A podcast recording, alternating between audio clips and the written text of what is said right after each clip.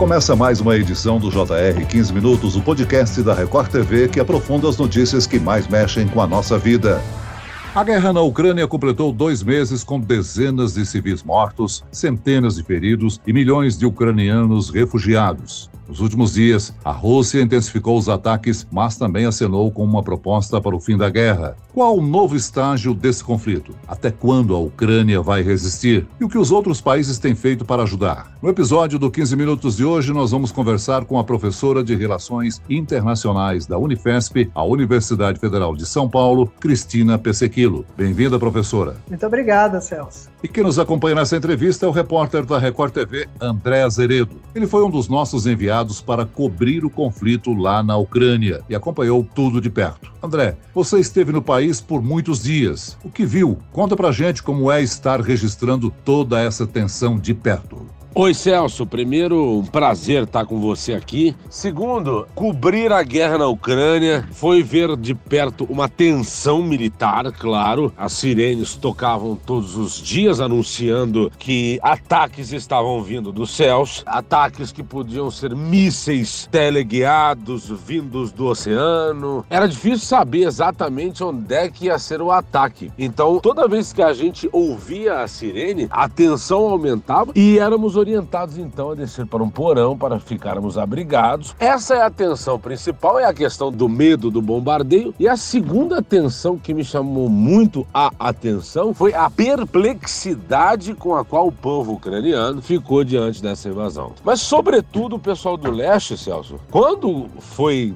bombardeado, eles ficaram sem saber o que estava acontecendo, porque assim, não faz o menor sentido um país como a Rússia bombardear o território como o deles. Porque todo o leste da Ucrânia é composto por imigrantes russos. Então era tenso ver isso. Essas duas tensões, o medo de ser bombardeado e a perplexidade diante do espanto do povo. Só lembrando, eu e o cinegrafista André Zorado estivemos presentes em dois fortes bombardeios, um em Lviv, o outro em Odessa. No segundo foi bem perto do nosso hotel, te confesso que é assustador. E depois nós visitamos Bucha, uma cidade que fica, digamos, na região metropolitana de Kiev que estava totalmente destruída, destroçada pelo exército russo que ocupou aquela área por um tempão. Então a gente viu muita destruição. Bom, Celso, eu vou aproveitar aqui para fazer uma pergunta à nossa convidada de hoje. Professora, sabemos que após a última rodada de negociações que aconteceu em Istambul, na Turquia, a Rússia entregou à Ucrânia suas propostas para interromper a guerra entre os dois países. Diz que dessa vez a bola está no campo de Kiev. É possível avaliar um cessar-fogo entre a Rússia e a Ucrânia? É muito cedo? A possibilidade possibilidade de um cessar-fogo entre Rússia e Ucrânia, ela cada vez mais se torna pouca, né? Hoje a gente tem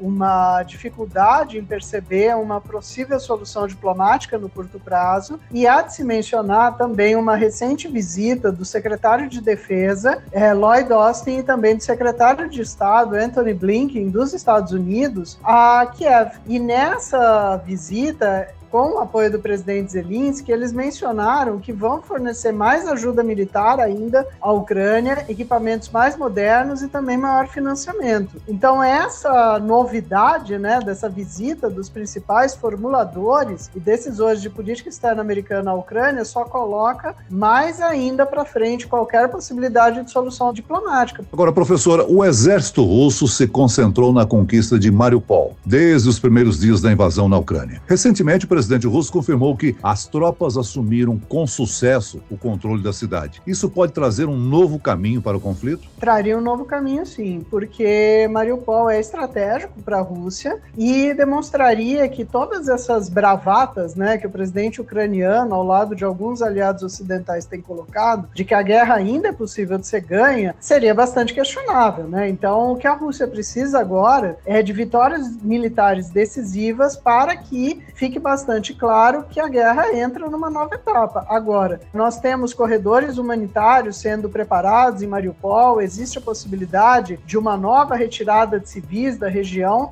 Então a guerra vai caminhando. O que a gente tem, porém, é muito ruído de todos os lados. Bom, professora, o presidente do Conselho Europeu, Charles Mitchell, visitou Kiev e declarou que a União Europeia vai fazer o que for possível para que os ucranianos vençam a guerra. Já os Estados Unidos informou que enviou mais armas para ajudar a Ucrânia. Esse apoio dos demais países é importante para a Ucrânia resistir à ofensiva russa? É uma importante resistência que a Ucrânia pode oferecer, mas no geral é uma guerra de desgaste. A perspectiva de que o exército ucraniano possa, de fato, ganhar a guerra diante do exército russo, principalmente com a concentração das tropas russas em uma região mais limitada que engloba Mariupol, Donbass e todo esse é, sul-leste do país, é, torna mais improvável essa vitória. Agora, o que esses outros países querem é justamente desgastar a Rússia, permitir que a Ucrânia resista por mais tempo e a guerra ela fique algo como interminável. Quem mais sofre, obviamente, é a população ucraniana, porque há um descolamento dentre as expectativas dos políticos que desejam ver a guerra continuar, a expectativa dos militares que continuam oferecendo resistência e os civis que continuam sofrendo e sendo forçados a sair de suas casas e em situação bastante difícil humanitária. É extremamente complexo e assim, é possível que a gente entre, como a gente estava conversando, numa nova etapa da guerra, mas de fato me parece que do lado ocidental não há desejo no encerramento do conflito. Agora, professora, recentemente a Rússia anunciou ter concluído com êxito o primeiro teste com um míssil balístico intercontinental. O presidente Putin afirmou que, num discurso em cadeia nacional, que a arma servia de alerta para todos os inimigos e que possuía a capacidade de derrotar qualquer sistema antiaéreo moderno. Esse teste pode ser considerado uma ameaça, não? Pode ser considerado uma ameaça e uma demonstração de força. É bem interessante que esse teste tenha sido realizado agora, porque ele também vem na esteira de outros anúncios anteriores da Rússia de armas mais avançadas que não estariam disponíveis para o Ocidente hoje, principalmente para os Estados Unidos, como mísseis hipersônicos, outros blindados. Então é uma forma do Putin colocar a seguinte questão: olha, nós estamos é, mostrando para vocês que nós temos poderio militar, existe uma possibilidade de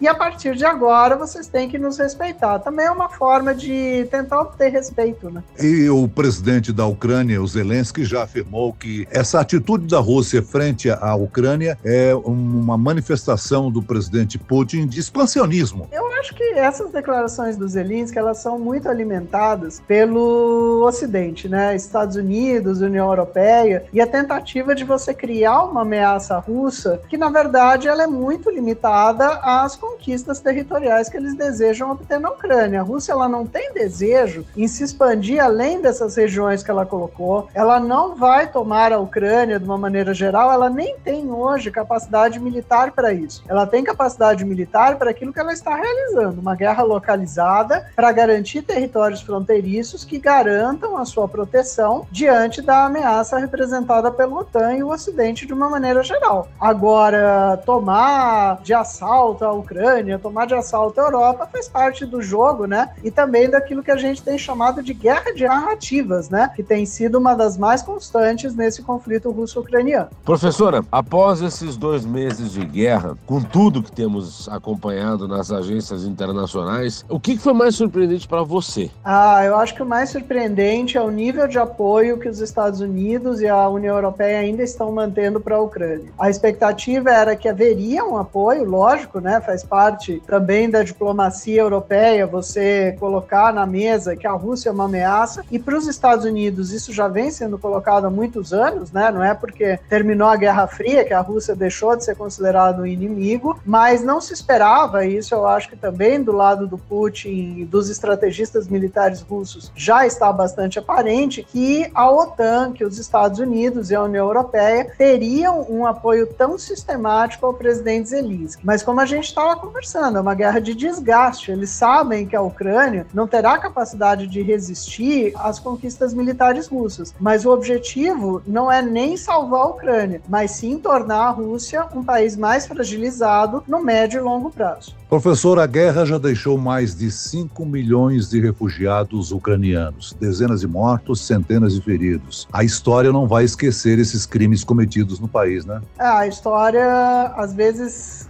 esquece, viu, Celso? Esse é um dos grandes problemas que a gente tem vivido no cenário internacional. Porque se a gente for pensar, essa é uma segunda crise da Ucrânia em menos de uma década. Em 2014, a guerra da Crimeia já havia gerado ondas de refugiados de cerca de 2 milhões de pessoas que chegaram à Europa. Agora o número é muito maior. Estamos em 5 milhões. E é um confronto que não é o único que está acontecendo no mundo. A gente tem o conflito russo-ucraniano. Nós, o ano passado, tivemos a crise do Afeganistão, também com milhares de refugiados saindo. Então, talvez a história não esqueça, talvez as pessoas que escrevem a história e fazem a história, elas tendam a fingir que esquecem para poder continuar com as suas pretensões de conquista de poder. Isso é muito difícil, né, da gente compreender racionalmente. E nós temos que lembrar que essa crise russo-ucraniana de agora, ela vem na esteira de uma pandemia também. Então era um momento que o sistema internacional, o cenário europeu, ele estava tentando se recuperar da pandemia do novo coronavírus. E a gente sai da crise pandêmica da saúde global para entrar numa outra crise humanitária, agora representado pelos refugiados, pela guerra e por essa tragédia, porque de fato, não há outra palavra para definir a guerra além de tragédia. Agora, professora, qual tem sido a importância das cúpulas de emergência na negociação de um acordo entre os dois países? Eles vão adotando novas sanções à Rússia, que está vendo sua economia ser boicotada e sofrendo várias punições pelos países ocidentais, não? Exatamente, nós temos uma escalada de sanções, mas que não afeta só a Rússia, né? O que a União Europeia e os Estados Unidos tentam passar, principalmente pelas suas opiniões públicas internas, é a seguinte realidade: olha, nós estamos fazendo um sacrifício de médio e curto prazo, nós vamos nos libertar da dependência russa, principalmente quando se fala de União Europeia e energia, de gás e petróleo, e tudo isso é um sacrifício que vai valer a pena. Então as sanções vão crescendo, se fala em confiscar iates, mas o dia a dia ele revela uma realidade um pouco diferente. A economia russa sofre, mas as populações ocidentais também sofrem. Como já foi dito aqui, os efeitos dessa guerra ultrapassam o campo geopolítico. Afetam diversos setores por causa da invasão. É, tenistas russos não poderão jogar em um torneio britânico. A Rússia está sendo boicotada por diversas empresas. Após o fim dessa guerra, a imagem do país ficará digamos assim, manchada por quanto tempo? A imagem russa ela sempre foi muito questionada dentro da Europa e dos Estados Unidos. Né? Depois do fim da Guerra Fria, se precisaram construir inimigos. Foi o inimigo do terrorismo, foi o inimigo da China, o inimigo japonês, mas um dos inimigos mais fáceis de você apontar é justamente a Rússia de Vladimir Putin, até a figura pessoal do Putin, porque isso cria né, uma animosidade quase que imediata para algumas populações no Ocidente. Agora, a gente volta naquele ponto. Para o Ocidente, pode até ser interessante você criar esse inimigo para gerar uma união. Mas para a Rússia, se a gente for pensar, também é interessante, porque a Rússia se coloca como um movimento nacional de defesa de seu interesse. Então, todo esse movimento de russofobia, ele pode ter para a Rússia um efeito mais positivo do que negativo dentro de suas fronteiras, fortalecendo o governo de Vladimir Putin, que é muito criticado no exterior, mas que possui um grande apoio interno. Agora, professora, a ONU enxerga evidências crescentes de crimes de guerra na Ucrânia. O que já sabemos sobre as denúncias de crimes contra civis em Bucha? Não é somente na região de Bucha, mas a gente também tem todo o entorno né, da região que vai desde a Crimeia, desde 2014, até as regiões de Donbass, Lugansk. Isso é patente, né? Só que voltamos aqui a uma guerra de narrativas. A Rússia acusa a Ucrânia de prejudicar os seus civis de encenar cenários como de Bucha. A Ucrânia diz que não, que é crime de guerra. Então a gente vive uma situação que repete outras, como foi na guerra da Síria, quando se acusou a Síria de usar armas químicas, o que até hoje não foi comprovado. E o mesmo está acontecendo agora na guerra. É fato que os dois exércitos,